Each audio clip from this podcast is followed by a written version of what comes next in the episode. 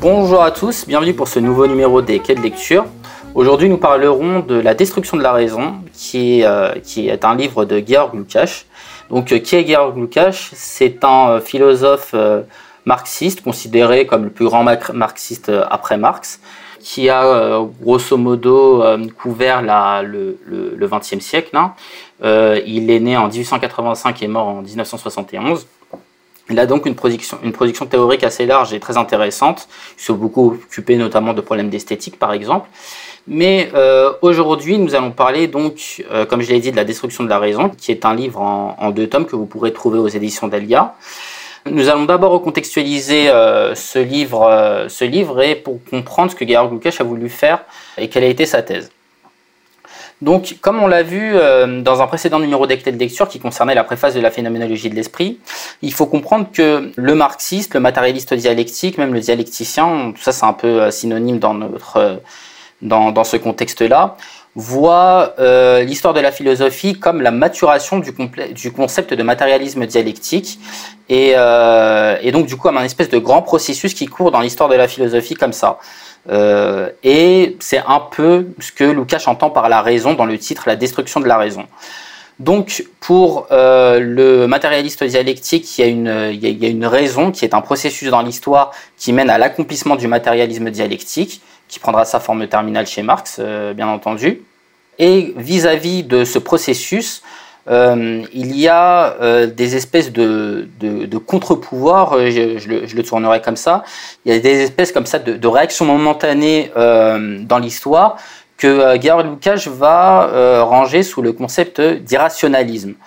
alors en réalité, l'irrationalisme, nous en avons déjà parlé dans notre série sur la phénoménologie de l'esprit. Je renvoie au pied de lecture qui concernait l'introduction à la phénoménologie de l'esprit, si vous voulez une recontextualisation. Mais en gros, l'irrationalisme, faut pas voir ça comme, euh, comme une espèce de système euh, cohérent, mais comme ça, comme plein de réactions momentanées au vrai système cohérent, qui est cette espèce, de progression de la raison, de la, du progrès, de la progression du matérialisme dialectique à travers l'histoire.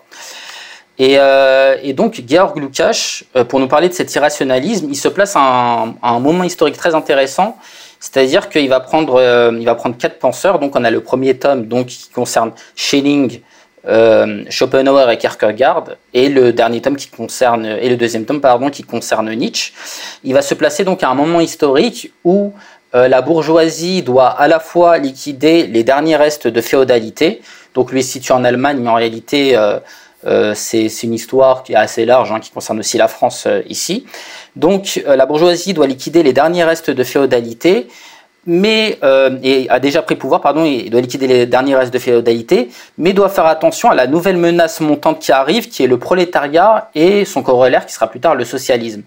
Donc Georg Lukács euh, prend euh, quatre philosophes qui se situent exactement dans cette espèce de dans, dans cette espèce d'intermède historique, je dirais, et donc va analyser euh, les différents concepts qu'ils ont produits pour montrer qu'ils euh, ben, qu'ils appartiennent à ce mouvement d'irrationalisme et qui sont des réactions comme ça à, euh, à la raison, à, au développement du matérialisme dialectique.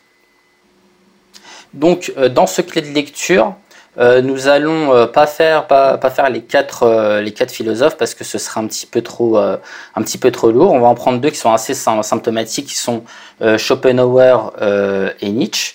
donc dans un premier temps, ben, on va le faire on va le faire dans l'ordre. Hein. On va prendre d'abord Schopenhauer, vous dire ce que ce que raconte grosso modo Georg Lukács sur sur Schopenhauer et en quoi il se rattache à ce mouvement qui est l'irrationalisme. On va faire à peu près la même chose avec Nietzsche. on va agrémenter tout ça d'exemples pour donner un petit peu de, un petit peu de contenu à des concepts qui peuvent paraître un petit peu abstraits.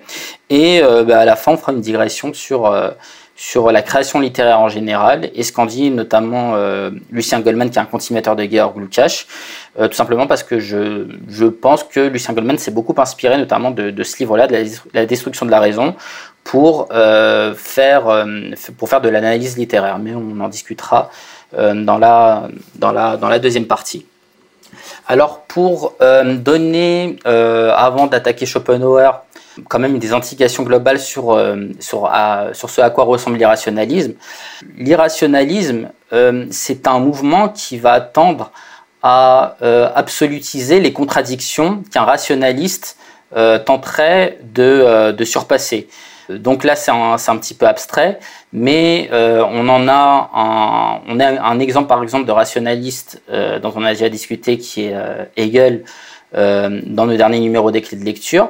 Alors Hegel, lui, systématiquement, on aura remarqué que à chaque étape, systématiquement dans, dans, dans, dans, chaque chapitre, dès qu'il tombait sur une contradiction dans sa pensée, il se servait de cette contradiction euh, pour la surmonter pour faire une ouverture euh, encore plus grande et pour développer comme ça ces concepts. Euh, donc il l'a fait euh, ben, pour ceux qui, les ont écoutés, il les a fait pour la certitude, pour la perception, l'entendement et ainsi de suite. Systématiquement, la contradiction, c'était pas quelque chose d'arrêté, mais c'était quelque chose qui, qui un petit peu le, moment où, euh, le moment où, euh, où Hegel pouvait s'appuyer sur quelque chose pour encore plus ouvrir sa réflexion. Et ben, l'irrationaliste, lui, ce qu'il va faire, c'est que il va prendre cette contradiction, il va l'absolutiser, il va en faire euh, espèce de, une espèce de grande loi générale en expliquant donc voilà comment fonctionne, comment fonctionne sa philosophie euh, d'une manière générale, bon, avec plein d'implications derrière. Là, encore une fois, je reste encore un petit peu, un petit peu, un petit peu vague. Mais on va en prendre un exemple beaucoup plus concret euh, avec, un, avec une, une digression et, euh, et nous allons voir ce que peut donner cette, cette réflexion un petit peu abstraite en épistémologie avec notamment Gaston Bachelard. Alors, qui est Gaston Bachelard? Gaston Bachelard, c'est un épistémologue qui a couvert grosso modo le, euh, le, le XXe siècle. Hein. Il est né en, en 1884, il est mort en 1962. Euh, il a une production euh, donc théorique très intéressante en épistémologie, mais aussi en, en analyse littéraire. Euh, je, celle, ci je ne la connais pas, donc j'en parlerai pas. Mais euh, concernant, euh, alors déjà, il a un profil assez intéressant parce que c'était un prof de. Alors déjà, à, à, rappeler qu'il a fait la Première Guerre mondiale, qu'il a été décoré, qu'il a été prof de physique, il a eu le CAPES de, de physique, il a eu une agrégation de philosophie. Donc, il a une expérience de entre guillemets formateur en sciences dures et euh, il a la culture philosophique pour pouvoir l'analyser.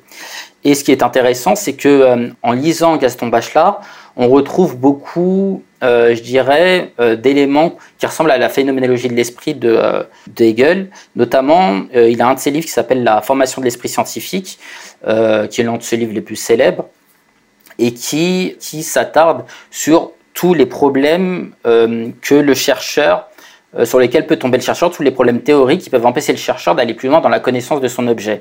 Donc là encore, je reste assez, euh, assez, euh, assez vague, mais je pense que vous voyez le parallélisme qu'on peut faire avec la phénoménologie de l'esprit. Et donc, Gaston Bachelard a écrit un autre livre dont nous allons parler, qui s'appelle Le Nouvel Esprit Scientifique. Alors, je vous invite à le lire parce qu'il est assez court. il fait à peu près 120, 130 pages, mais il est très, il est très dense conceptuellement et, euh, et notamment euh, si pour ceux qui ont une formation scientifique ou un esprit scientifique, c'est un livre très intéressant pour comprendre les concepts philosophiques. Parce que dans ce livre, Gaston Bachelard prend acte des dernières évolutions scientifiques. Donc à son époque, c'est la géométrie non euclidienne, c'est la mécanique non newtonienne, pardon. Euh, il c'est le début de la mécanique quantique, etc également, euh, il prend acte de ça, il en fait une analyse philosophique. Euh, alors on va pas, euh, on va pas tout développer, mais je vais en développer une pour pour donner une idée de ce qu'on appelle rationalisme et irrationalisme. Donc on va parler de la géométrie non euclidienne pour euh, la pour son pour l'analyser. Donc euh, Gaston Bachelard nous dit que grosso modo euh, les axiomes de la géométrie ont été mis en place par par Euclide. C'est à peu près les mêmes depuis 2000 2500 ans. Mais il y a un de ces axiomes qui a toujours posé problème parce qu'il a jamais été il a jamais été prouvé. Pardon c'est pas des axiomes c'est des postulats je précise. Et donc il y en a un qui a jamais été qui a jamais été prouvé qui est, il me semble, le cinquième postulat de, et qui est, par un point extérieur à une droite, il passe toujours une parallèle à cette droite et une seule. Donc la géométrie s'est beaucoup heurtée euh, à ce, euh, à ce postulat pour euh, démontrer que c'est, vrai, tout simplement. Et donc il y a un, mathématicien qui s'appelle Lubachevski qui s'est dit, ben, ce que je vais faire, c'est que je vais raisonner par l'absurde. je vais, donc le raisonnement par l'absurde, c'est-à-dire on, on va euh, dire que ce postulat, euh, que ce, postulat est faux, et donc par un point extérieur à une droite, euh, il peut passer plusieurs parallèles à cette droite. on va prendre ça, on va, on va refaire toute la géométrie avec, et puis on va voir quand il y aura une contradiction. Et puis quand il y aura cette contradiction, ça voudrait dire que le postulat était vrai. C'est un raisonnement par l'absurde. Donc Lubachevski s'attelle à ça. Et le problème, c'est qu'en faisant ça, il se rend compte qu'il ne tombe sur aucune contradiction. Il ne tombe sur aucune contradiction. Donc, ça veut dire que le contre-postulat, quelque part qu'il avait posé, était également vrai.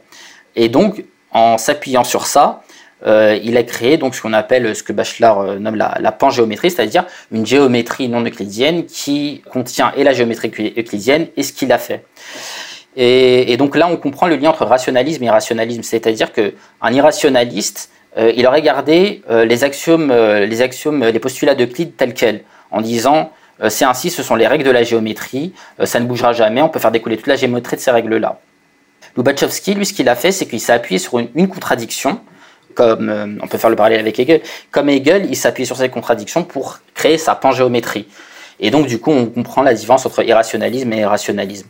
Donc, euh, là, je précise que euh, ce n'est pas Lukács qui en parle. Euh, là, c'est euh, vraiment moi qui ai fait ce parallèle parce que je pense qu'il est assez parlant pour comprendre concrètement ce qu'a voulu dire Lukács et, voilà, quel est le cœur de la critique de Lukács à travers la destruction de la raison. Donc, après cette petite introduction, nous allons pouvoir attaquer le, cœur du sujet. On va donc parler de, de Schopenhauer et essayer de comprendre ce que nous en dit, ce que nous en dit Lukács. Donc du coup, euh, évidemment, il prend Schopenhauer pour un, irrationaliste. Hein. Euh, pourquoi est-ce qu'il parle de Schopenhauer? Il en parle parce qu'il dit que c'est la première apparition de la variante purement bourgeoise de l'irrationalisme et à l'échelle internationale. Parce que Schopenhauer, évidemment, il a, eu euh, énormément de succès. Donc on va le resituer historiquement très rapidement. Il est né en 1778 et il est mort en 1860. Et euh, grosso modo, on le considère, mais on, verra plus, tard, euh, plus loin que c'est euh, discutable. On considère comme un suiveur de Kant anti-hegelien pour aller très vite. Et donc donc Schopenhauer, faut comprendre qu'en en 1840, Schopenhauer, c'est un penseur qui est assez marginal. Il commence vraiment à avoir une certaine célébrité, à partir de 1848 et de la Révolution, et de l'échec de la Révolution plutôt. Et là, vraiment, il prend la place de, Feuerbach, qui était le, grand idéologue bourgeois. Bourgeois, il prend sa place, comme donc du coup comme euh, idéologue de la bourgeoisie. Et pourquoi ce passage? Pourquoi euh, en 1840, dans 1840, c'est un penseur marginal, en 1848, il devient célèbre? C'est tout simplement parce que la bourgeoisie, c'est ce que je disais euh, dans l'introduction, elle est passée de la lutte contre la féodalité à la lutte contre le prolétariat montant qui commençait à, à, à gronder, à devenir un danger pour euh, la bourgeoisie. Donc la bourgeoisie est passée du danger, de son ancien danger quelque part, qui était le féodalisme, euh, en France on, dirait euh, l'aristocratie d'Ancien Régime et ainsi de suite, à ce nouveau danger qui est ce prolétariat euh, qui euh, et avec l'exode rural qui a eu lieu tout au cours du 19e siècle, la, la misère, la misère prolétarienne et les débuts d'organisation euh, qui amèneront plus tard évidemment le, socialisme, le marxisme, etc. Et les débuts d'organisation qui commencent à gronder, commencent à faire peur à la bourgeoisie.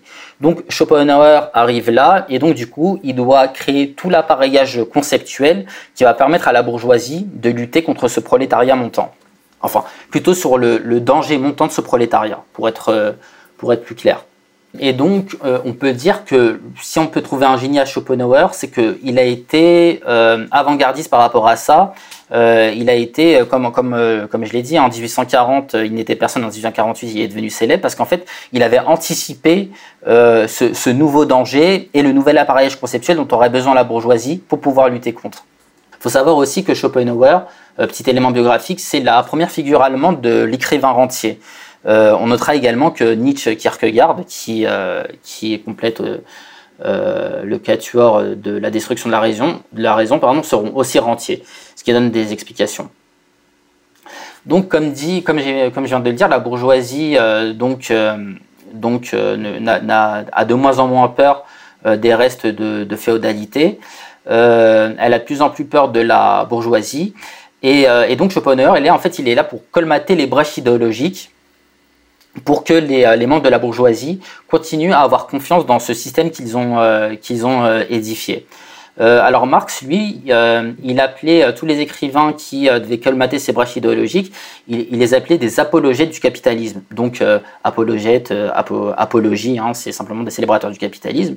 Alors au début, on a, on a des écrivains qui seront là uniquement pour nier des contradictions de la bourgeoisie, pour, pour les faire disparaître, etc., les mettre sous silence. Et lui, Schopenhauer, son génie, c'est qu'il va accepter ces contradictions, accepter ces brèches, et plutôt, que, plutôt que de les nier, etc., il va plutôt en faire un espèce d'absolu, des espèces de grandes règles pour que la bourgeoisie les accepte. C'est-à-dire que, euh, pour le dire, euh, pour le dire autrement, euh, ce qu'avant les apologètes du capitalisme mais passé sous silence, Schopenhauer va le prendre et va le célébrer. Et c'est en cela que Georg Lukács va dire que c'est un, apologète indirect du capitalisme. Donc c'est un terme qu'il utilise dans le, dans, le livre. Et donc Schopenhauer, c'est le premier, la première figure de cette apologétique indirecte du capitalisme. Alors bon, j'ai été un petit peu abstrait quand j'ai parlé de, des contradictions de la bourgeoisie qu'il célèbre et ainsi de suite. Mais on va parler par exemple de la notion de pessimisme, qui est un truc assez central chez, euh, chez Schopenhauer. Et d'ailleurs, pour Georg Lukács, c'est la notion qui fait que c'est le philosophe le plus influent du 19e siècle. Et en fait, il faut aussi comprendre que c'est... Euh, alors déjà, euh, petit, petit, petite incise, les concepts que va former Schopenhauer, en fait, on verrait que c'est des embryons euh, de concepts que développera plus tard Nietzsche. Donc, quelque part, euh, tout ce qui a fait la grandeur de Nietzsche est déjà un petit peu chez Schopenhauer, donc à, noter également. Hein.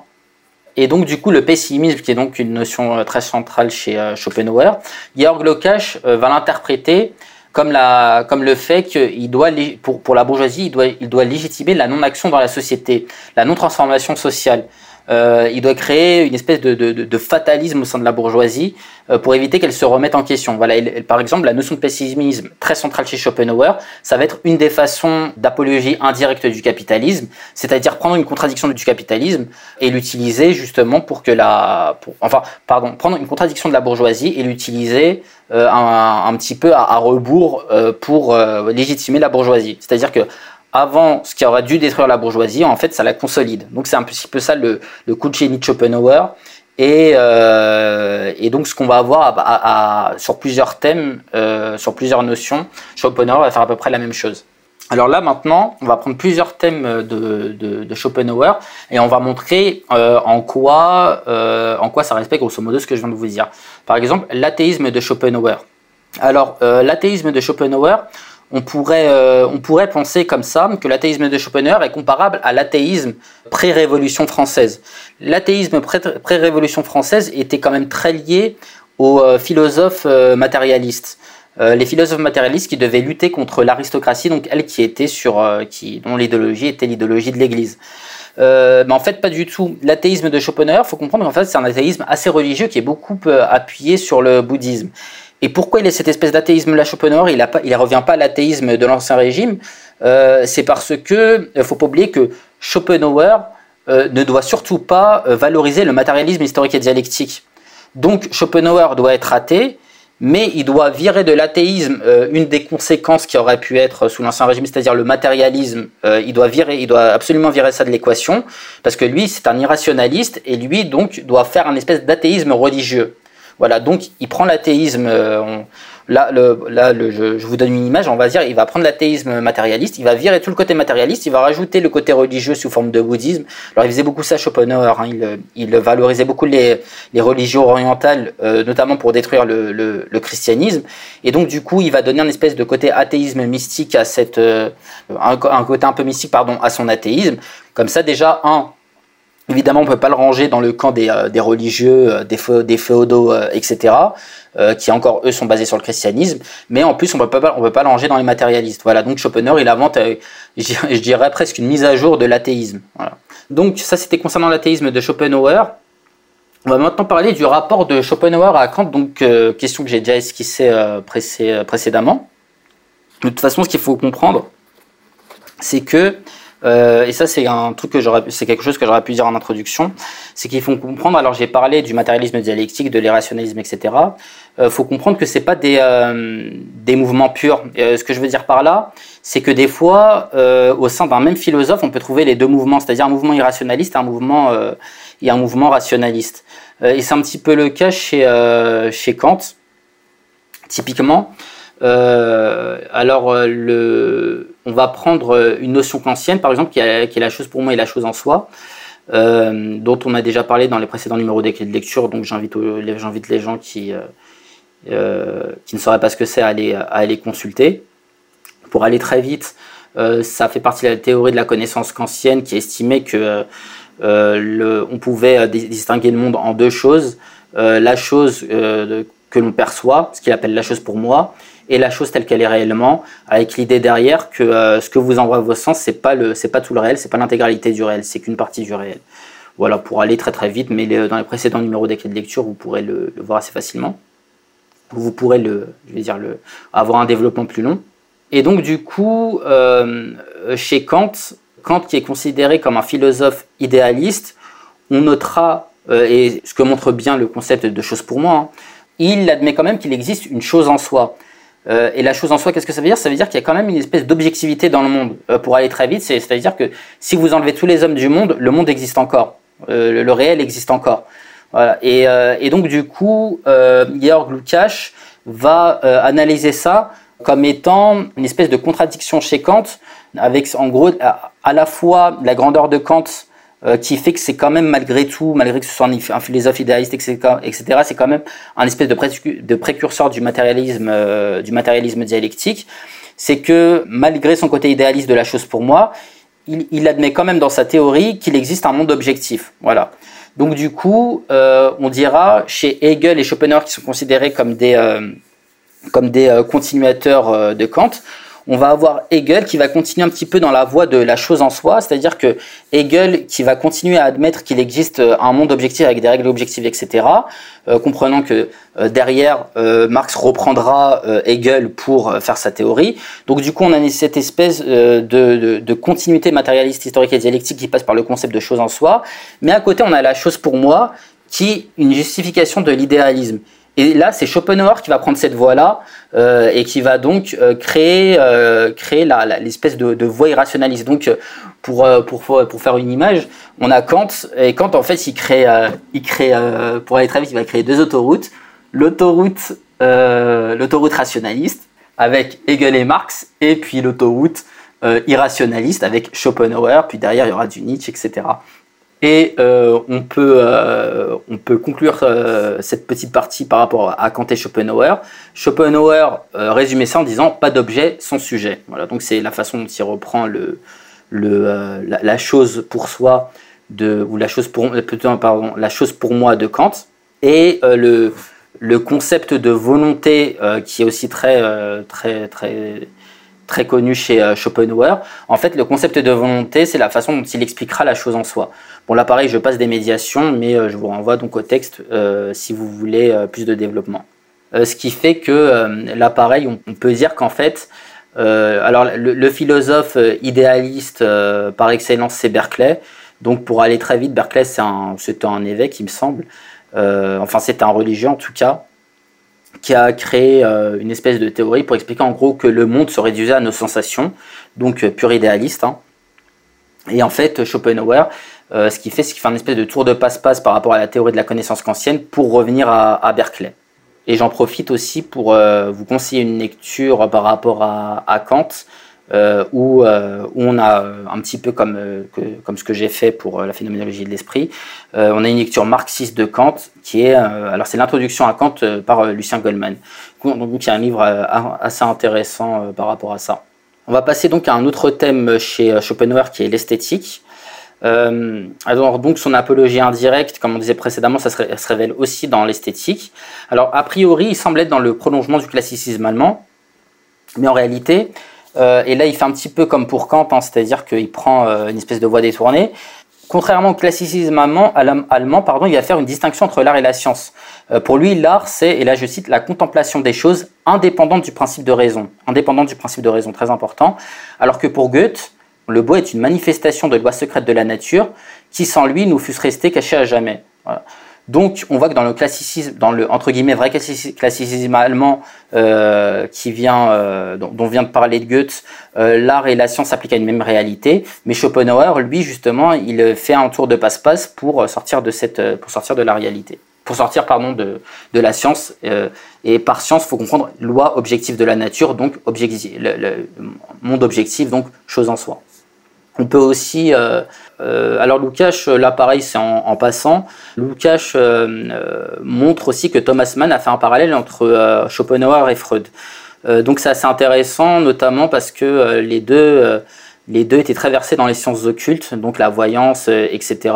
Bon, il dit ça pour appuyer le fait que euh, ils sont, les deux ne, les deux font fi quelque part des, lois, des lois de, des lois objectives, des lois objectives de la nature, pardon. Euh, donc en gros, pour aller très vite, il veut parler des sciences dures, hein, tout simplement. À savoir aussi que Schopenhauer et Nietzsche ne s'appuient quasiment jamais sur les sciences dures. Donc voilà, ça c'est aussi pour en rajouter euh, sur le fait qu'il nie une espèce d'objectivité de, la nature, du monde, du réel. Alors de même, il y a aussi, euh, comme euh, euh Lukács nous a explicité le rapport de Schopenhauer à Kant, il nous a aussi explicité le rapport de Schopenhauer à Hegel. Et c'est là où vraiment on voit la différence entre les deux. Comme on l'a vu dans, les derniers numéros des, des, clés de lecture, chez Hegel, chez Hegel, il y a en gros, il a inventé, je dirais, quelque part la science de la totalité. C'est-à-dire que chez Hegel, tout est lié. Le sujet est lié à l'objet. Ils sont systématiquement en rapport les uns avec l'un avec l'autre. Ils sont systématiquement euh, en train de se changer l'un l'autre. Et le but, grosso modo, c'est de capter ces changements. Donc, on l'a vu dans, les derniers numéros concernant la, phénoménologie de l'esprit. On avait une conscience face à un objet, puis la conscience et l'objet euh, interagissaient l'un avec l'autre et puis évoluaient l'un avec l'autre. Voilà. Donc, ça, c'est vraiment du, c'est vraiment du Hegel. Et euh, c'est ce qui fait que donc Hegel a a, été un des grands euh, euh, un des grands philosophes qui a fait avancer donc la raison, le matérialisme dialectique, euh, etc. Et la grande différence avec Schopenhauer, c'est que Schopenhauer fait un espèce de, une espèce de frontière métaphysique. Ça, c'était c'est cité par c'est comme ça que le nomme Lukács, une frontière métaphysique entre le sujet et l'objet. Donc Schopenhauer ne sera jamais dans une espèce de dialectique constante à essayer de à essayer de mettre en rapport le sujet et l'objet, à essayer de, euh, de, de, mettre en rapport l'essence et l'apparence, etc. Euh, et là, quand je dis essence et apparence, c'est aussi chose en soi, chose pour soi. Et là, pareil, on revient à ce que je disais précédemment, c'est-à-dire que un Hegel, en fait, la différence, l'une des différences et l'une des avancées d'Hegel, c'est qu'il a mis en rapport la chose en soi et la chose pour soi. Euh, Schopenhauer, il a laissé un abîme métaphysique entre les deux. Voilà. Donc là, pareil, c'est Lukács euh, réinsiste dessus. Là, on va en passer à, la théorie de la connaissance. Ce sera le dernier thème par rapport à, Schopenhauer. Et euh, grosso modo, Lukács nous dit que la causalité, euh, donc en gros, voir qu'il y a des rapports de cause, à conséquence dans le monde, c'est le vecteur par lequel Schopenhauer veut détruire l'objectivité des lois de la nature. Donc euh, pour lui, la causalité, il le réserve au monde phénoménal, c'est-à-dire que grosso modo, la, causalité, c'est une catégorie humaine. Euh, c'est une, catégorie humaine. C'est-à-dire que le, réel ne se comporte pas avec des lois de cause à conséquence, pour aller très vite. Et, euh, en cela, euh, c'est assez révélateur. il va reprendre. Alors, il faut savoir que là, pareil, je refais une digression par rapport à Kant. Kant a fait une espèce de table des catégories la connaissance, donc pour aller très vite, donc, il, va y avoir la causalité, il va y avoir euh, les notions euh, de positif, négatif, de synthèse et ainsi de suite. Et grosso modo, euh, Kant a voulu, et ça c'est son côté idéaliste, il disait grosso modo que les, tout ce qui permettait de, connaître le monde était, était des capacités a priori dans le cerveau humain. C'est-à-dire en fait on est tous avec ces, ces capacités pour aller, pour aller très vite alors ça c'est éminemment euh, idéaliste parce que euh, un matérialiste il vous dira que euh, la cause à conséquence c'est pas uniquement dans notre tête c'est aussi dans le réel pour être pour être très clair. Et de, ce table, de cette table des connaissances encore une fois Hegel et Schopenhauer vont trouver des des conclusions différentes. Alors Schopenhauer, lui, va expliquer que donc, la causalité est dans le monde phénoménal, donc la causalité est bien dans l'esprit humain, et euh, il va expliquer que, alors je crois qu'il y a 12 catégories, il va, il va expliquer que en fait les 11 catégories euh, de la table de Kant découlent tous de ce principe de causalité. Voilà, donc il va faire une espèce de grosse simplification de, euh, des tables de catégories de Kant. Alors lui, Hegel, ce qu'il va dire, il va dire euh, la table de Kant, alors lui, il peut pas être d'accord avec ça parce qu'il n'y a, pas de a, a pas de dialectique sujet-objet, notamment. Il va expliquer qu'elle est, euh, c'est une table très formelle, mais là, il va dire que tu as une intuition assez géniale, c'est-à-dire, il va dire qu'il y a eu un rangement ternaire dedans. C'est-à-dire qu'il va vous mettre les concepts, il va vous mettre les catégories positif-négatif avec synthèse. Et là, positif, négatif, synthèse, on voit déjà la dialectique hegelienne, quelque part. Donc il a, il, a quand même, il a quand même ce truc-là, Kant, où il a quand même eu cette intuition générale. Et d'ailleurs, là, on va faire une petite digression et on va parler de Claude Lévi-Strauss, qui a fait à peu près la même chose, et ça a été relevé par Michel Kouskar. C'est-à-dire que Claude Lévi-Strauss, qui était donc un anthropologue, qui a étudié les, les tribus, qui a des tribus, il s'est amusé donc du coup à essayer de de trouver comme ça des catégories un peu universelles dans, dans les, tribus, euh, dans les tribus du monde entier. Et à un moment donné, par exemple, ben, il a fait le, fameux le, le, cuit, le cru, qui sont censés être l'équivalent de positif et négatif. Et il va dire, en fait, entre le cuit et le cru, euh, entre les deux, il y a quelque chose qui s'appelle, c'est la fermentation. Et donc, du coup, il va faire des espèces de, de, catégories comme ça. En fait, il va faire un peu comme Kant, c'est assez drôle. Euh, il va faire des catégories comme ça, mais en fait, il va faire des rangements ternaires. Donc, euh, un, matérialisme dialectique euh, à la Michel Kluskar, lui, qu'est-ce qu'il va dire? Il va dire, il va dire, le problème de Claude Lévi-Strauss, c'est que, ok, il nous a fait le rangement ternaire comme ça, quand même, qui donne des éléments dialectiques, mais en fait, ce qu'il va faire, et là, et on tombe dans l'irrationalisme, c'est qu'il va absolutiser euh, ces catégories.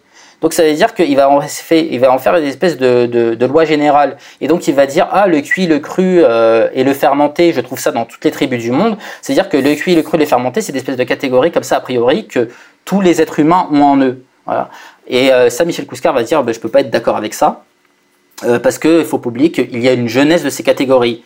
là, pareil, on revient aussi à un autre concept de Michel Kouskar, qui est le dip, le dip de l'Oedipe. Voilà. L'Oedipe, c'est à peu près la même chose, hein. c'est-à-dire que Freud, euh, il prend le mythe de l'Oedipe, il dit grosso modo, ce mythe de l'Oedipe euh, est présent dans toutes les civilisations humaines, etc., dans tous les cerveaux humains quelque part. Euh, alors, Michel Kouskar va pas être forcément en désaccord avec ça, mais il va expliquer, il faut pas oublier qu'il y a aussi une formation, une jeunesse de cet Oedipe. Donc, c'est pour ça que c'était un petit jeu de mots quand il disait l'Oedipe de l'Oedipe, c'est-à-dire, il veut dire, il y y a une grande loi il y a une loi supérieure à cette loi, à ce qu'on pensait déjà être cette loi qui était le DIP. Voilà. Donc euh, là, pareil, on a, on a un peu les mêmes, euh, les mêmes, euh, les, mêmes schémas comme ça qu'on peut et, dont les concepts de rationalisme et rationalisme sont assez pertinents pour comprendre des choses. Alors là, pareil, bon, là, c'est plus en passant. il y a aussi la problématique du temps et de l'espace qui est assez présente chez Kant. Alors là, pour le coup, Schopenhauer et Kant seront beaucoup plus proches pour eux, le temps et l'espace, c'est des, euh, des, a priori. C'est euh, des a priori, une, distinction, une distinction pardon, transcendantale entre les deux. C'est-à-dire que, euh, grosso modo, avant l'humain, il y avait le temps, il y avait l'espace, et il n'y a pas de lien entre les deux. Ça, ça va être la position de Schopenhauer et de Kant. alors que Hegel, lui, qui est dans le, le, monadisme dialectique, hein, euh, donc du coup qui est dans la science de la totalité, pour lui il y a forcément un lien entre euh, le temps et l'espace.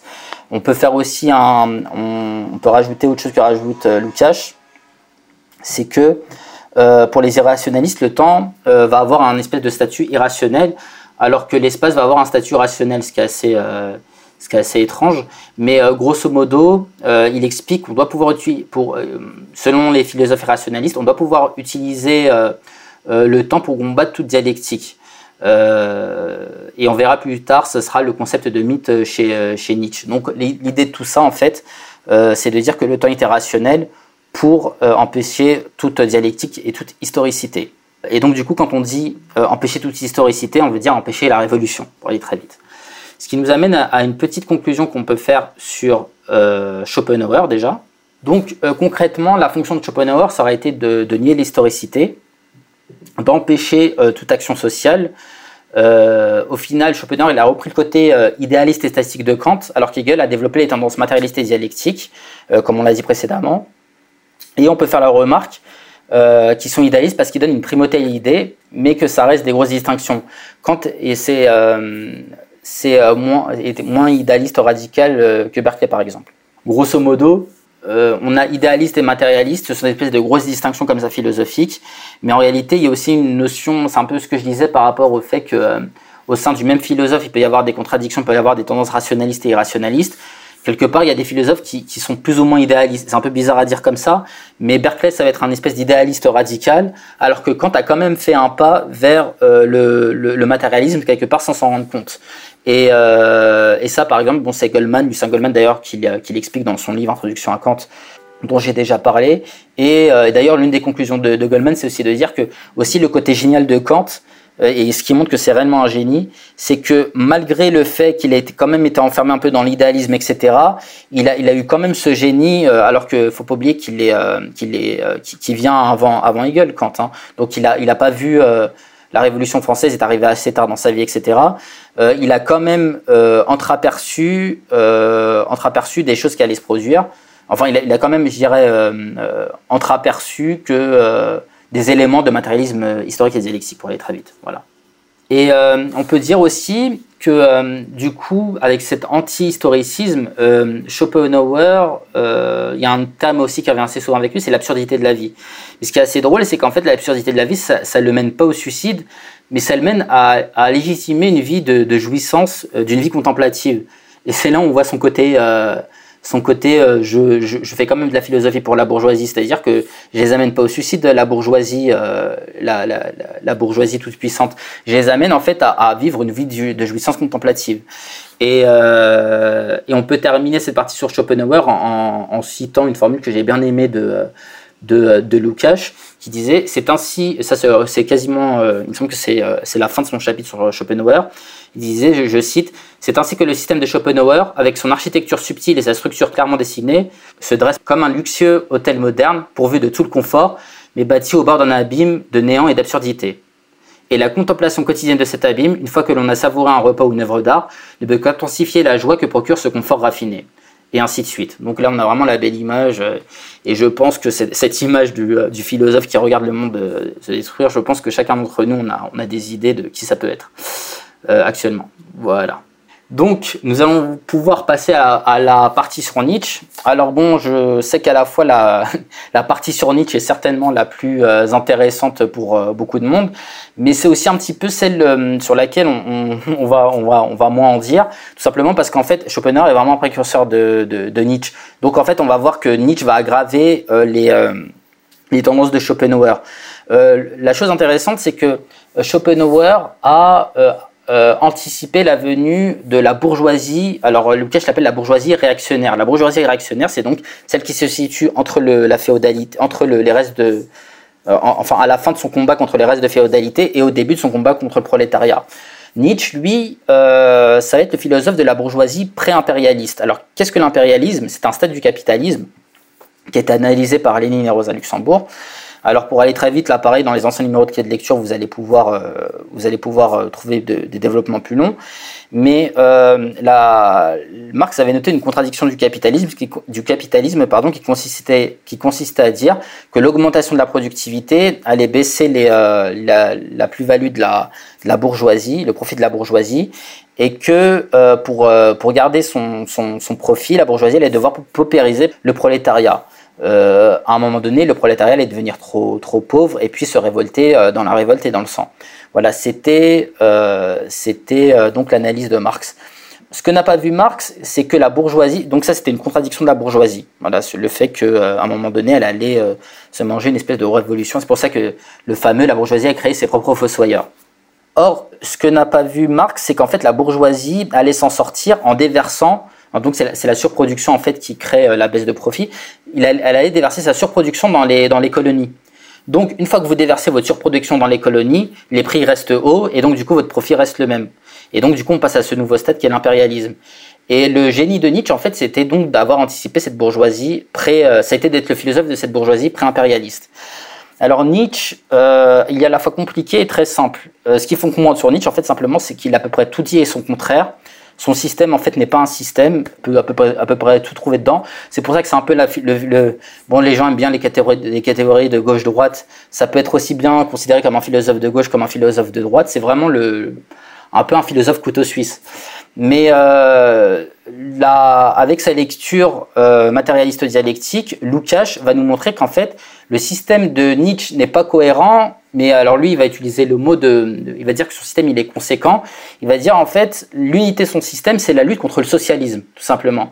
Et en fait, là, pareil, on va faire un petit peu comme Schopenhauer, on va reprendre plusieurs thèmes de euh, plusieurs thèmes de, Nietzsche et on va voir qu'en fait, euh, malgré une contradiction apparente, euh, apparente ça se résout dans le fait qu'en fait, il est en lutte contre le socialisme et qu'il est là pour célébrer la bourgeoisie pré-impérialiste. Euh, donc là, encore une fois, je ne vais pas vous assommer de citations parce que ce serait assez rébarbatif. Euh, mais je vous conseille la lecture de l'ouvrage. Évidemment, il y a Lukács cite systématiquement Nietzsche pour euh, illustrer ses propos. bon, le livre est en édition d'Elga, mais la partie sur Nietzsche ne fait que 125 pages. Donc il y a une préface, une postface, voilà. Mais la partie vraiment que Georg Lukács écrit sur Nietzsche fait 125 pages et elle est assez facile à lire pour ceux qui voudraient, qui voudraient se lancer dedans. Et il n'y a pas spécialement besoin d'avoir lu euh, euh, le, premier thème de la destruction de la raison pour comprendre celui-ci d'ailleurs. Alors, euh, on va faire une ou deux remarques par rapport à Nietzsche. Alors déjà, il faut comprendre que c'est la, position de classe qui détermine le positionnement, idéologique, du philosophe. Qu'est-ce que je veux dire par là? Je veux dire qu'en fait, il n'est pas nécessaire que, que, Nietzsche ait lu du Marx, du Hegel et ainsi de suite pour dire que c'est qui va déterminer le socialisme et le marxisme comme son ennemi de classe. Donc ça c'est une première remarque, euh, d'ailleurs qu'on aura pu également faire sur, euh, sur Schopenhauer. Il euh, faut comprendre aussi que Schopenhauer donc, a été en gros le, gros philosophe du 19e siècle, mais Nietzsche va avoir l'œuvre la plus pérenne. il va être, en fait, il va être assez fort parce qu'il va utiliser la, forme, la forme mythique, il va utiliser des aphorismes, il va utiliser des images et ainsi de suite, ce qui fait que son œuvre va beaucoup mieux vieillir que celle de tous les autres philosophes, et c'est d'ailleurs un petit peu, je pense, pour ça que Lukács conclut euh, son, le quatuor de la destruction de la raison avec Nietzsche, et c'est pour ça qu'il lui, il lui, euh, il lui octroie la plus grosse partie. C'est parce qu'en fait, c'est celui qui va avoir le plus d'impact. Euh, jusqu'à aujourd'hui, d'ailleurs, on a encore des gens qui citent, qui citent Nietzsche en, en, 2022. Et donc, ça, ça va beaucoup avec la forme de Nietzsche, qui est notamment, par exemple, l'aphorisme, etc., la forme mythique, Zarathustra, voilà. Donc, donc, voilà. Alors, premier terme, par rapport à ce que je viens de parler, c'est la mythification de l'histoire et le problème d'historicité. Alors là, euh, on est clairement euh, dans la continuité de Schopenhauer, c'est-à-dire que Nietzsche va, euh, va nier l'historicité, mais de manière beaucoup plus subtile, certains diraient de, de, manière beaucoup plus jargonnante, avec son concept d'éternel retour. en fait, il va faire, euh, qu'il va faire un peu comme un judoka Nietzsche, il va utiliser quelque part le, la critique socialiste, la dialectique, etc. pour la retourner contre elle-même. C'est comme le judoka, il utilise la force de son, de son, de son adversaire pour le mettre par terre. Et en fait, son concept d'éternel retour, ça va être ça, ça va être réutiliser la dialectique, donner des espèces d'apparence de dialectique comme ça. Mais quand il dit éternel retour, en fait, il veut dire, je vais réutiliser la dialectique en fait pour faire en sorte que ce soit toujours les mêmes au pouvoir. Euh, grosso modo, c'est euh, c'est ça, euh, c'est ça euh, l'idée générale. Donc en fait, il va réutiliser la dialecte, il va faire un espèce de, de, montage conceptuel pour utiliser le concept d'éternel retour pour nier l'historicité, ce qui paraît comme ça un peu contradictoire. Mais comme je le disais en préambule, Nietzsche a à peu près tout dit son contraire, donc trouver des choses contradictoires chez Nietzsche, c'est à peu près normal. Ce qu'il faut comprendre, c'est que, euh, un peu comme Schopenhauer, euh, même exactement comme Schopenhauer, son concept d'éternel retour est là pour nier l'historicité, la dialectique, les possibilités de changement et donc de révolution. Et c'est aussi d'ailleurs, parce que ça c'est une remarque qu'on pourrait faire, qu'on pourrait me faire, c'est que euh, Nietzsche, on pourrait me dire non mais Nietzsche il ne nie pas le, changement etc parce qu'il va amener le surhomme tout ça blablabla euh, mais justement son concept d'éternel retour permet ça. Ça permet à la fois de dire va y avoir du changement parce que le surhomme va, arriver euh, ce genre de choses mais en fait euh, dans, le, fond du fond ça veut dire ça veut dire que la bourgeoisie doit garder le pouvoir que la bourgeoisie va muter tout simplement. Donc du coup oui le concept d'éternel retour pour aller très vite. Ça veut dire que je veux dire pour synthétiser, ça veut dire que euh, la bourgeoisie aura toujours le pouvoir, mais le pouvoir de la bourgeoisie va s'aggraver. Concrètement, ça veut dire ça. Dans la partie impérialiste, bien sûr.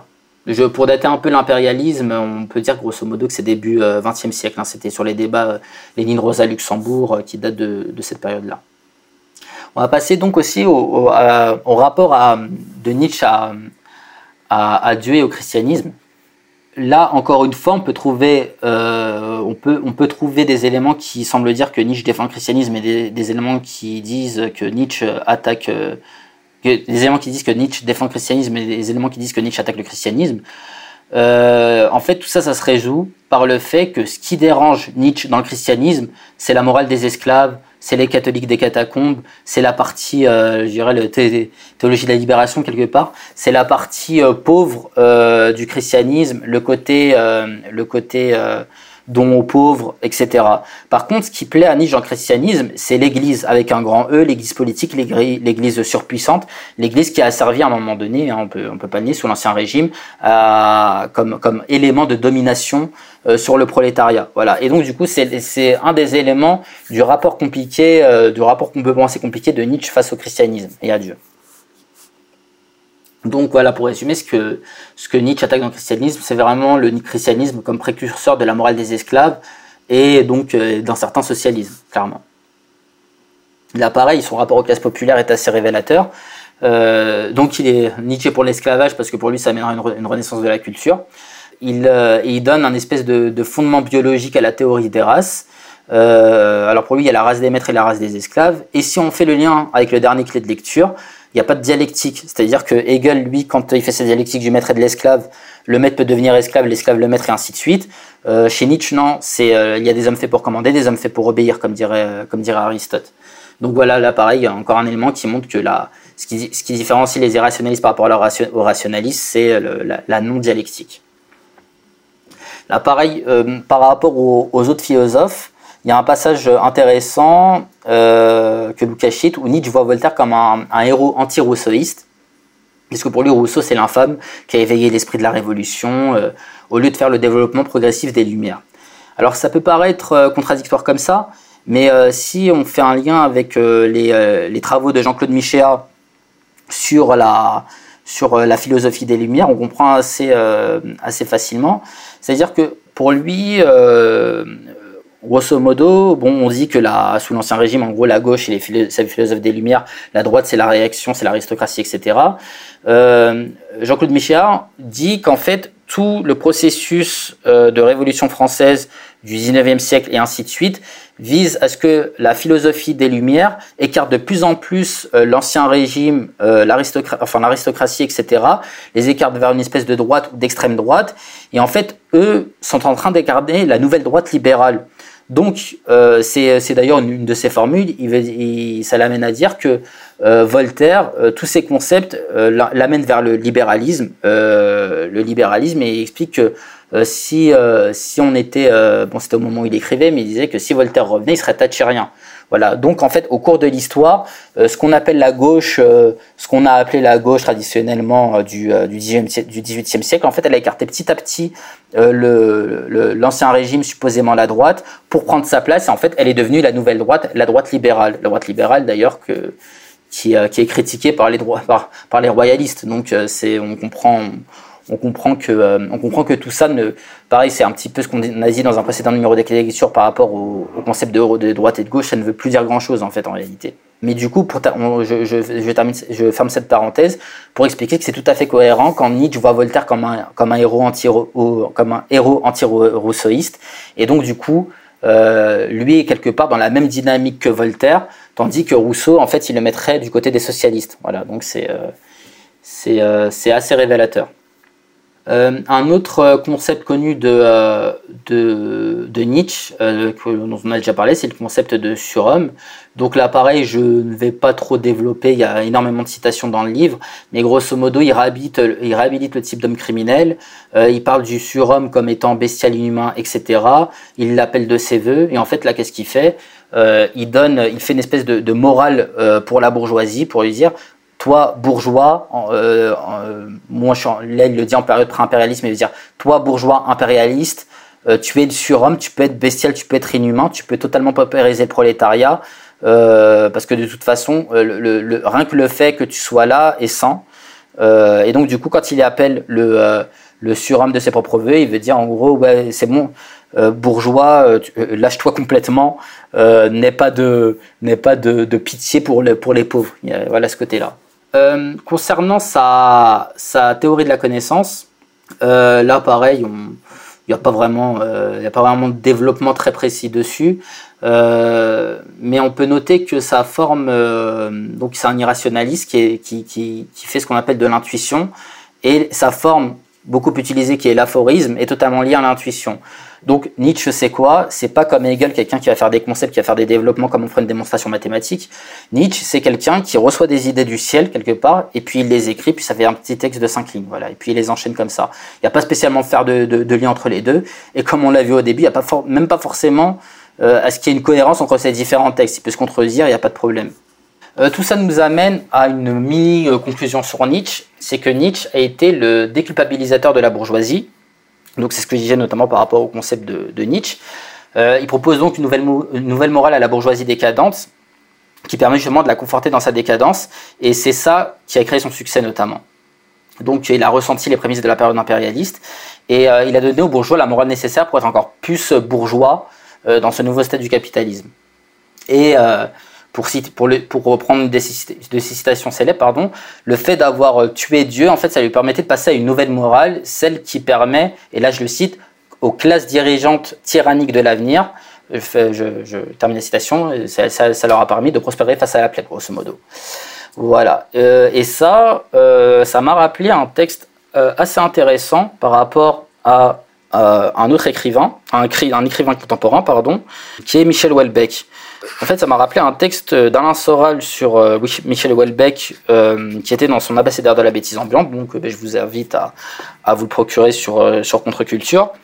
Donc, bon, je vais pas vous lire le texte parce que ce serait encore une fois assez rébarbatif, mais en fait, Alain Soral montre à travers trois de ses textes qui sont extensions du domaine de la lutte particules les particules élémentaires et plateformes. Je précise que il me semble que ces abécédaires ont, été écrits en 2006. Donc en fait, il parle du Michel Houellebecq euh, euh pré-soumission, pré euh, la sortie de son livre Soumission. Donc euh, plus tard, il Michel Houellebecq, à un moment de, la sortie de ce livre-là, changera. Mais là, on revient donc au, au Houellebecq de 2006. il montre comment Michel Houellebecq a commencé comme critique de la sauvagerie libérale pour finir par être totalement récupéré par la bourgeoisie et euh, donc du coup euh, faire un petit peu comme a fait Nietzsche en fait, euh, donner à la bourgeoisie les moyens idéologiques de continuer sa prédation. Voilà. Et donc du coup il est passé de culpabilisateur, de la bourgeoisie à déculpabilisateur de la bourgeoisie. Donc ça se termine avec son, son texte. Enfin, Alain Soral termine l'analyse avec son texte, le texte de Welbeck s'appelle Plateforme. Voilà le livre de Walbeck qui s'appelle Plateforme. Donc voilà, donc ça vous le trouverez dans Abécédaire de la bêtise ambiante euh, d'un Soral. Euh, bon, je vous ai dit que j'allais pas vous, euh, j'allais pas vous, euh, vous assommer de citations, mais je vais quand même terminer cette partie sur Nietzsche avec une citation qui résume la fonction de Nietzsche pour la bourgeoisie. Alors je commence. alors c'est page 64 pour ceux qui voudraient hein, de la, destruction de la raison de Nietzsche. De, non, sur Nietzsche, mais de Georg Lukács. Donc, je commence. La, entre guillemets, tâche sociale à laquelle répond la philosophie de Nietzsche consiste à, entre guillemets, sauver, à, entre guillemets, délivrer ce type d'intellectuel bourgeois et à lui montrer comment rendre superflue cette rupture et toute cette tension très sérieuse avec la bourgeoisie, comment sauvegarder et sans doute même renforcer la douce sensation morale d'être un rebelle en opposant de façon séduisante la révolution sociale, entre guillemets, superficielle et, entre guillemets, extérieure, à une, révolution, entre guillemets, plus profonde, cosmique et biologique. Bien sûr, cette entre guillemets révolution qui maintient tous les privilèges de la bourgeoisie défend avant tout avec passion la situation privilégiée des intellectuels bourgeois et parasitaires de l'époque impérialiste. Cette révolution qui est dirigée contre les mœurs donne une expression voilée, pathétique, agressive, à la peur égoïste, qu'ont les privilégiés de perdre leurs avantages économiques et culturels. Et ainsi de suite. Donc là, on a vraiment la, tâche, euh, la tâche qui a été, qui a combat à Nietzsche euh, par rapport à la bourgeoisie. Voilà. Donc on arrivé à la fin euh, de la partie euh, sur Nietzsche. donc bon pour pour être très clair, en fait, l'objectif du livre de Georg, de Georg Lukács, en fait, carrément été résumé, avec cette dernière citation. la destruction de la raison, c'est grosso modo comment montrer comment ces philosophes irrationalistes ont lutté contre le matérialisme historique et dialectique pour colmater, comme on disait, les brèches idéologiques de la, de la bourgeoisie montante. Donc quand je dis colmater, c'était au début euh, avant ces philosophes-là, c'était euh, les mais ces philosophes-là, en fait, ont permis de, plutôt de, les célébrer.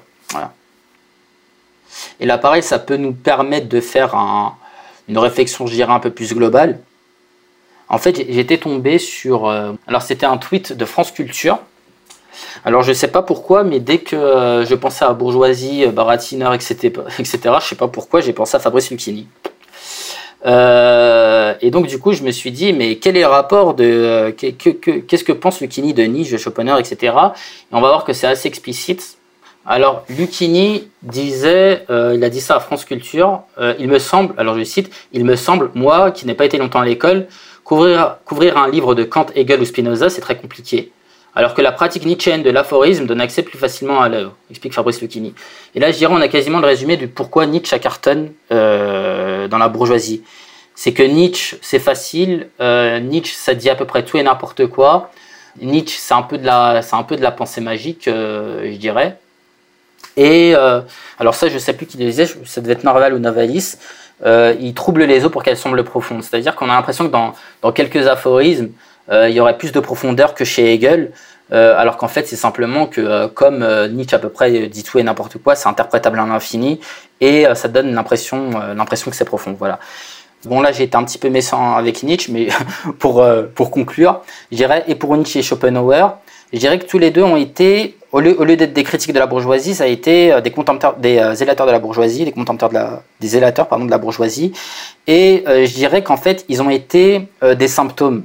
Euh, de la bourgeoisie, mais des symptômes géniaux, parce qu'ils ont, ils ont euh, vu à l'avance qu'elle allait devenir la bourgeoisie. Et donc, bon, on va pas... Euh, là, pareil, bon, là, j'ai laissé un petit, un petit peu critiquer, mais ça reste des philosophes géniaux qui ont vu les choses en avance. et d'ailleurs, même si vous regardez les dates, etc., c'est assez impressionnant de voir à quel point ils ont été précurseurs sur cette évolution de la bourgeoisie. Voilà.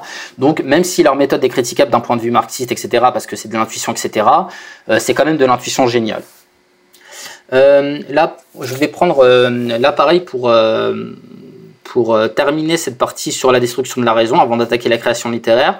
Je reprendrai un autre exemple qui me paraît assez intéressant sur les impacts de cette dualité rationalisme-irrationalisme, mais là, ça va être dans la, ça va être dans la, dans l'analyse du langage, euh, la linguistique a été une, euh, euh, discipline qui a, beaucoup prospéré après la Seconde Guerre mondiale. et je vais donc vous parler, alors c'est un livre, il me semble qu'il est assez connu, en fait il y a eu un débat entre Piaget et Chomsky à propos du langage, d'où vient le langage et ainsi de suite. et en fait, ça a été espèce de, il me semble que ça a été une espèce de gros colloque où ils ont invité donc des biologistes, des épistémologues, des linguistes, etc. Donc pour discuter comme ça du langage. Et le gros débat, le gros pôle, en fait, c'était Piaget-Chomsky. Alors j'ai une édition de ce euh, livre qui est assez compliqué à lire parce qu'en fait, il est très euh, est très exhaustif. C'était des débats sur plusieurs jours. Dedans, il y a des biologistes qui parlent, il y a Piaget, il y a Chomsky, etc. Euh, mais les parties, notamment Piaget et Chomsky, sont très intéressantes parce que là, on a. Alors, Chomsky, il a inventé ce qu'on appelle la grammaire générative. Lui, il dit grosso modo, il a fait un petit peu, euh, et c'est là où on voit qu'il y a une filiation par rapport à ce que je disais sur Claude Lévi-Strauss. Euh, il prend plein de langues comme ça, il trouve des espèces, de, il trouve les mêmes règles, euh, et puis ils disent donc la règle de la linguistique c'est ça, donc c'est un peu l'axiome le, de base de la linguistique, et puis toutes les langues découlent de, de, de ce truc-là. Et donc du coup Chomsky dans notre cas, est un irrationaliste, c'est-à-dire que euh, dès qu'il trouve, euh, dès, trouve cette espèce de règle générale, il s'appuie pas dessus pour trouver quelque chose de, plus, euh, pour ouvrir, pour ouvrir la connaissance, mais en fait, il bloque la connaissance. Il n'y a pas de dialectique. Ben Piaget, lui, et c'est pas un hasard si notamment il a été repris par Lucien Goldman pour développer son concept de structuralisme significatif, dynamique, qui est un concept euh, dont j'ai parlé sur le clé de lecture numéro 4. Alors pour aller très vite, Lucien Goldman, c'est un continuateur de Georg Lukács, hein, pour, aller, pour aller très vite, et, mais qui a travaillé avec euh, Jean Piaget. Donc là, pareil, euh, c'est assez révélateur de voir ces différentes filiations, les gens qui travaillent ensemble, qui sont dans une espèce de matérialisme dialectique, et puis le Chomsky qui est à part. Bref.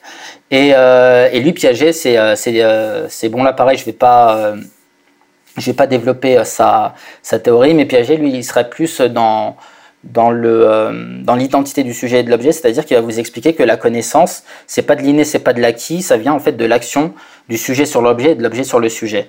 Alors, euh, j'ai fait un clé de lecture sur l'été sur Feuerbach où je développe un petit peu plus Piaget. Là, je vais pas aller plus loin parce que ça, ça, ça alourdirait cette, cet audio, mais vous pouvez aller le consulter pour en, pour en savoir plus. Euh, on a aussi un autre domaine où c'est qui est assez intéressant de noter, c'est euh, les mathématiques. On a notamment Alors, il faut comprendre que donc, les mathématiques, tout à l'heure j'ai parlé de géométrie, il faut pas oublier que en mathématiques, il y a la distinction entre la géométrie et, euh, l'algèbre. Et on a eu des. La, je dirais que la, première légifération sur les mathématiques, ça s'appelle l'arithmétique de Peano. Alors Peano, c'est un mathématicien qui s'est dit à un moment donné, bon, on va commencer à mettre des règles sur l'arithmétique, un petit peu comme il y a eu des axiomes sur la géométrie. Donc, pour aller très vite, Peano, il, il explique que si on veut faire la, définition des entiers naturels, donc 1, 2, 3, 4, 5, 6, on doit partir d'axiomes de base, et donc il va vous dire euh, euh, l'élément, premier axiome, l'élément 0, euh, noté 0, donc le chiffre 0 est un entier naturel, le deuxième, tout entier naturel n a un unique successeur, et ainsi de suite. Et donc comme ça, en fait, il va vous faire une définition des entiers naturels. donc ça, ça a été, ça a été le, c'est ce qu'on appelle les axiomes de Peano. Et euh, récemment, au cours du XXe siècle, sont arrivés d'autres axiomes qui sont basés sur la théorie, de, euh, sur la théorie des ensembles. Alors la théorie des ensembles, c'est quoi? Ça reprend grosso modo un philosophe euh, anglais qui s'appelle Russell, qui est d'ailleurs assez apprécié des zététiciens. On va voir plus tard que c'est que c'est pas un hasard. Et Russell, en fait, c'est une personne qui s'est dit alors la règle générale, la grande loi, l'équivalent de la grammaire générative chez Chomsky ou du QI cru euh, fermenté, etc. dans les mathématiques, c'est euh, la logique aristotélicienne. Euh, donc il a dire, en fait, en se basant sur le syllogisme, il dit en fait le syllogisme c'est une théorie des ensembles. Bon, je vous passer les détails. Et donc du coup, il part d'une, il, va expliquer, on va refonder toutes les mathématiques, mais de, à partir de la logique aristotélicienne. Et donc du coup, toutes les mathématiques vont avoir un fondement vrai, parce que vu qu'à la base de tout, il y a la logique aristotélicienne, et eh ben on va faire découler les mathématiques de la logique aristotélicienne. Ça, c'est euh, et au final, ça, ça amène euh, des recherches qui ont encore lieu actuellement, qui sont euh, notamment de refonder toutes les mathématiques à partir de ces nouveaux axiomes qui s'appellent les axiomes pour ceux que ça intéresse ZFC. je vous mettrai peut-être un lien, un lien vers une vidéo qui parle de, ces axiomes-là. Et, et, donc voilà. Et donc du coup, dans les mathématiques aussi, on a aussi ce, ce ce que Kluskar appelait l'antéprédicatif, c'est-à-dire on a cette volonté d'essayer de trouver une espèce de grande loi, euh, de grande loi dont, découlerait toute la discipline des mathématiques, mais en fait qui à un moment donné devient un blocage pour une plus grande euh, connaissance. Donc l'antéprédicatif, j'en ai parlé dans un, dans un clé de lecture. Euh, c'est un concept de Kluskar qui est grosso modo pour ranger à peu près toutes les philosophies rationalistes que j'ai critiquées là, donc le Chomsky, Lévi-Strauss et ainsi de suite. C'est-à-dire euh, cette euh, volonté de penser qu'il y aurait une espèce de grande loi dans, chaque discipline, hein, que j'en ai cité plusieurs, il y aurait une espèce de grande loi dont découlerait tout le reste. Donc il y aurait la grammaire générative dont découleraient toutes les langues, euh, il y aurait les axiomes ZFC dont découleraient toutes les mathématiques, il y aurait le QI cru fermenté dont découleraient tous les, toutes les catégories des, des, tribus et ainsi de suite. Voilà. Donc Kluskar rangeait ça, rangeait ça sur le concept d'antéprédicatif. Et pourquoi je disais que c'est pas un hasard si euh, les zététiciens, bon là, là on est vraiment dans une digression, hein. c'est pas un hasard si les zététiciens aiment beaucoup euh, Russell, parce que les zététiciens, notamment, en fait, je pense euh, notamment à un argument des zététiciens, qui est de dire, alors je pense que vous avez vu ça systématiquement, c'est oui, il faut regarder s'il y a des articles qui ont été faits dessus, s'il y a des articles scientifiques, s'il y a des publications dans plein de domaines. Hein. Donc, il, y a, notamment sur le vaccin, évidemment, euh, mais sur plein de domaines, oui, est-ce y a des publications faites dessus, des articles, etc. Comme si euh, une publication scientifique était l'alpha et l'oméga euh, de la preuve démonstrative de, n'importe quoi. et en fait, les zététiciens, qu'est-ce qu'ils font là? En fait, ils font une espèce de coupure métaphysique entre la sphère des scientifiques et le reste du monde. Euh, ce qu'ils ne disent pas, c'est qu'il faut pas oublier que les gens, les revues à comité de lecture, tout ça, euh, etc. Faut pas oublier que c'est des gens qui, qui, font partie de la société, qui sont influencés par la société, qu'il y a des conflits d'intérêts, qui sont payés par des pharmacies, etc. Donc ces gens-là euh, qui vont euh, produire toutes ces publications scientifiques, etc. Ce n'est pas une espèce de sphère qui est au-delà des hommes euh, et qui donc serait, serait totalement protégé de l'impureté du monde des hommes. C'est des gens qui sont dans le monde des hommes et qui ont aussi des conflits d'intérêts, euh, qui vont aussi produire des articles, je sais pas pour telle industrie pharmaceutique parce que ça fait vendre tel médicament et ainsi de suite. Et, euh, et donc là, l'argument général, c'est oui, mais c'est des revues à comité de lecture, etc. Mais là, j'amène euh, notamment à lire le livre bah, édité par Contre-Culture de Jérôme Alzan et notamment la première partie. Donc c'était Mythe et réalité des sciences, il me semble. Dans la première partie, il explique un peu la sociologie de ces revues, de ces revues et de la, publication scientifique. Et là, que l'argument de non mais il faut voir des publications scientifiques, etc., il suffit pas parce que la publication scientifique est faite par une personne qui est payée par des personnes et ainsi de suite. Voilà. Et d'ailleurs, alors ça c'est en passant, je vous conseille pas spécialement le livre parce que je le en fait, c'est de l'épistémologie américaine et c'est pas spécialement. Euh, enfin, je, vous conseille beaucoup plus Bachelor si vous voulez vous mettre dans l'épistémologie. Mais euh, je vais vous citer un livre euh, qui, a, eu quand même un élément intéressant, qui est un livre de Thomas Kuhn assez connu qui s'appelle La structure des révolutions scientifiques, qui a l'intérêt, l'avantage, je dirais, d'avoir remis de la sociologie justement dans, dans les révolutions scientifiques. En gros, Thomas Kuhn, pour aller très très vite, il explique que euh, même si vous faites une nouvelle, une nouvelle théorie euh, révolutionnaire, ainsi de suite, il ne faut pas oublier que euh, vous arrivez à un moment donné où vous avez des scientifiques qui tiennent le haut du pavé, qui eux ont basé toute leur carrière sur d'anciennes découvertes. Donc c'est un petit peu comme si vous êtes Einstein, que vous arrivez avec votre théorie, vous êtes tout content, mais le problème c'est que tous les gens qui ont des chairs, etc., c'est des philosophes newtoniens. Et puis les philosophes newtoniens ne vont pas vous aider à propager votre théorie einsteinienne parce que ça les invaliderait. Voilà, mais c'est un peu, c'est un peu ça pour aller très vite. Voilà, donc c'est un peu comme ça que je clôt euh, cette partie sur la destruction euh, de, de, euh, de, la raison de, de, de Lukács. Donc, ce qui est intéressant aussi à noter, c'est que c'est pas, ça s'arrête pas à, Nietzsche. Alors, destruction de la raison, destruction, il y a l'idée de processus. C'est-à-dire que le, le, matérialisme historique et dialectique continue à se développer à travers l'histoire, mais il y a systématiquement des espèces de mouvements et des réactions irrationalistes qui prennent des formes très différentes. Donc, j'ai parlé de la linguistique, j'ai parlé des, mathématiques, euh, et ainsi de suite. Et, euh, et Kluska a continué ce travail, notamment, alors c'est vers la fin, je crois, du livre Critique du libéralisme libertaire, où là, il va vous parler d'Althusser, il va vous parler de Deleuze, etc., qui, euh, qui, euh, qui, euh, qui, il les range tous donc sous le concept d'antéprédicatif dont j'ai parlé, et donc par extension, ce sont des irrationalistes pour, euh, pour Michel Couscar. Quoi. Enfin, ce sont des, ils font partie d'antéprédicatif euh, selon Michel Couscar, selon Michel mais euh, euh les rangerait certainement dans les irrationalistes. Alors ça va me permettre de faire un petit développement sur la, la, création littéraire. pourquoi, quel lien entre la création littéraire et ce dont je viens de parler? C'est que je pense, alors la personne qui a beaucoup travaillé sur la création littéraire, c'est Lucien Goldman, qui a fond donc des textes, euh, euh, pour analyser notamment le Paris de Pascal, dont j'ai déjà parlé dans un numéro de lecture, euh, pour analyser les, une espèce de, de, vision unitaire du d'époque en prenant un couple de philosophes et, et d'écrivains. Là, je pense par exemple à son livre Le Dieu caché, où il fait un couple avec Pascal et Racine pour essayer de comprendre la vision unitaire de cette époque qu'on appelle vision tragique. Donc là, je je développerai pas plus. Mais euh, je pense qu'en fait, Lucien Goldman euh, s'est servi euh, de la destruction de la raison en fait pour, pour faire son pour, pour en fait construire, construire sa, méthode d'étude de, d'étude de, la création littéraire. Parce qu'il ne faut pas oublier qu'on a fait, là pareil j'en ai pas parlé, mais en fait on a, on a fait des prérequis en attaquant la destruction de la raison. C'est que, et quelque chose qui n'est pas évident pour tout le monde, c'est que un philosophe, une œuvre artistique, littéraire, etc., est connecté à une époque. Euh, alors que vous avez beaucoup d'artistes, ils vont vous dire non, mais en gros, la Vénus de Milo, c'est intemporel, euh, tel livre est génial, Don Quichotte, c'est intemporel, et ainsi de suite. Alors que euh, les marxistes, les hegeliens, etc., ils vont vous dire non, il y a des époques pour des œuvres. Si une œuvre est sortie à telle époque, c'est qu'il y a une raison, elle est l'expression de quelque chose, etc. Et donc du coup, ça, ça a été notamment la position de Lukács dans la théorie du, roman, qui est l'un de, ses livres. Alors à cette époque-là, il n'était pas encore marxiste, il était hegelien. Hein. Mais euh, grosso modo, Lukács explique qu'il euh, euh, y a des genres différents, l'épopée, le roman et ainsi de suite, et que ça correspond à des époques.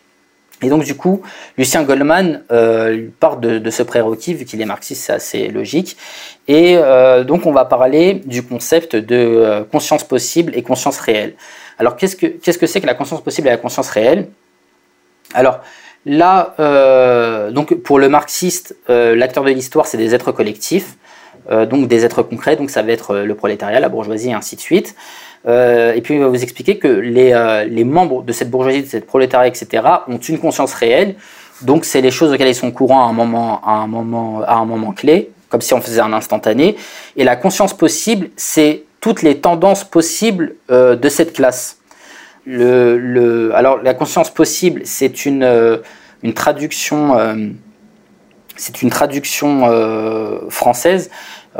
c'est une réadaptation, française, pardon. En fait, si on, traduisait de l'allemand, en fait, ce serait la conscience calculée. alors là, c'est encore un peu abstrait, mais pour vous donner, pour vous dire concrètement Ce que ça veut dire, on va, prendre un exemple historique. Alors, on, euh, avait des notamment au niveau de la, de la période impérialiste, il y avait des débats entre Lénine et Rosa Luxembourg par rapport à la prise de pouvoir, tout ça, au marxisme, etc. Euh, donc Lénine, euh, ce n'était pas qu'un philosophe par, comparé à Rosa Luxembourg, je dirais que c'était un vrai homme politique, c'est-à-dire qu'après des risques, etc. Et Lénine, lui, euh, au moment de la, de, la, de, la, prise du pouvoir, etc., il, donc du coup, il avait ses théories socialistes, etc., mais il a, son, mot d'ordre par rapport à, la terre, à la propriété privée, aux paysans, c'est quelque chose que ne comprenaient pas euh, les autres philosophes de son époque, et notamment Rosa Luxembourg, c'est que Lénine continue à dire, malgré toutes ses recommandations, etc., qu'il fallait la propriété privée aux paysans. Donc il disait la terre aux paysans, c'était son mot d'ordre. Et ça paraît assez contradictoire, notamment avec la suite les colcos, etc. Normalement, un mec comme Lénine, il aurait dû dire non, mais c'est la propriété collective pour les paysans. En fait, Lénine, lui, ce qu'il a fait, c'est qu'il a fonctionné sur la conscience euh, possible euh, du prolétariat, et notamment du prolétariat agricole c'est qu'il disait grosso modo, le prolétariat agricole, il est capable de concevoir certains changements, mais pas d'autres. Il disait donc moi en tant que comme politique géniale, etc., je comprends que le, prolétariat agricole, je vais pouvoir le mettre dans ma poche en, euh, poussant sur, certains, sur certaines règles socialistes, mais je sais que sur la propriété collective de la terre, ils ne me suivront pas. Euh, c'est pas une tendance possible qu'il y a dans le prolétariat. Et donc du coup, euh, Lénine, donc du coup, il, a eu raison de le faire. Il a commencé avec le mot d'ordre de la terre aux paysans, chose qu'il a changé derrière. Voilà. Et ben là, on a la différence entre la conscience possible et la conscience réelle. Conscience possible, c'est les potentialités d'une classe, et la conscience réelle, c'est ce que la classe, euh, la conscience de la classe sur sur un, un moment, un moment M, enfin un instant T. Voilà. Et pourquoi je parle de ça? Je parle de ça parce que Lucien Goldman, notamment, lui, euh, va expliquer dans, ses concepts de création littéraire que euh, les êtres de génie, les grands philosophes, les grands écrivains, etc., en fait, ils sont capables de déterminer la conscience possible d'une époque. Et donc, je reviens sur Nietzsche et Schopenhauer. En fait, Nietzsche et Schopenhauer, pourquoi ils sont géniaux et pourquoi j'ai terminé déjà en disant que c'était des symptômes géniaux, euh, la, partie précédente, c'est parce que Nietzsche et Schopenhauer, ça a été les êtres les plus conscients de leur, euh, de leur, euh, de leur être collectif de, euh, de, départ, donc la bourgeoisie. Ça a été les êtres les plus conscients de la bourgeoisie. Ils ont été capables, à travers leurs écrits, de déterminer la conscience possible de la bourgeoisie. Donc ça a donné Schopenhauer par rapport à la bourgeoisie qui a anticipé la bourgeoisie réactionnaire, ça a donné Nietzsche qui a, qui a anticipé la bourgeoisie impérialiste. Voilà, c'est une remarque qu'on peut faire, qu'on peut faire comme ça, c'est que Nietzsche et Schopenhauer, en fait, ils ont été capables, et ça a été ça leur trait de génie, de déterminer la conscience possible de la bourgeoisie. Donc c'était à peu près tout ce que j'avais à vous dire de, dessus. donc je vous annonce également que c'était le dernier numéro des de lecture. J'ai été très heureux de pouvoir diffuser ces émissions, donc je remercie ER et ERFM pour m'avoir permettre de les, de les, diffuser, la technique avec Monsieur V bien sûr. Et pour finir, bah, je remercie aussi les auditeurs qui ont eu le courage de me suivre à, travers toutes ces œuvres euh, assez, euh, assez complexes. Euh, également à ceux qui ont mis le temps de mettre des commentaires, c'était tout le temps très gentil. donc, bah, j'espère que ces émissions vous auront aidé à, à minima aborder ces œuvres qui sont relativement complexes, qui, qui demandent un, vrai effort, mais dont je pense pour le coup le jeu en vaut la chandelle. Donc, bah, il me reste à vous dire au revoir à tous et bonne lecture. Thank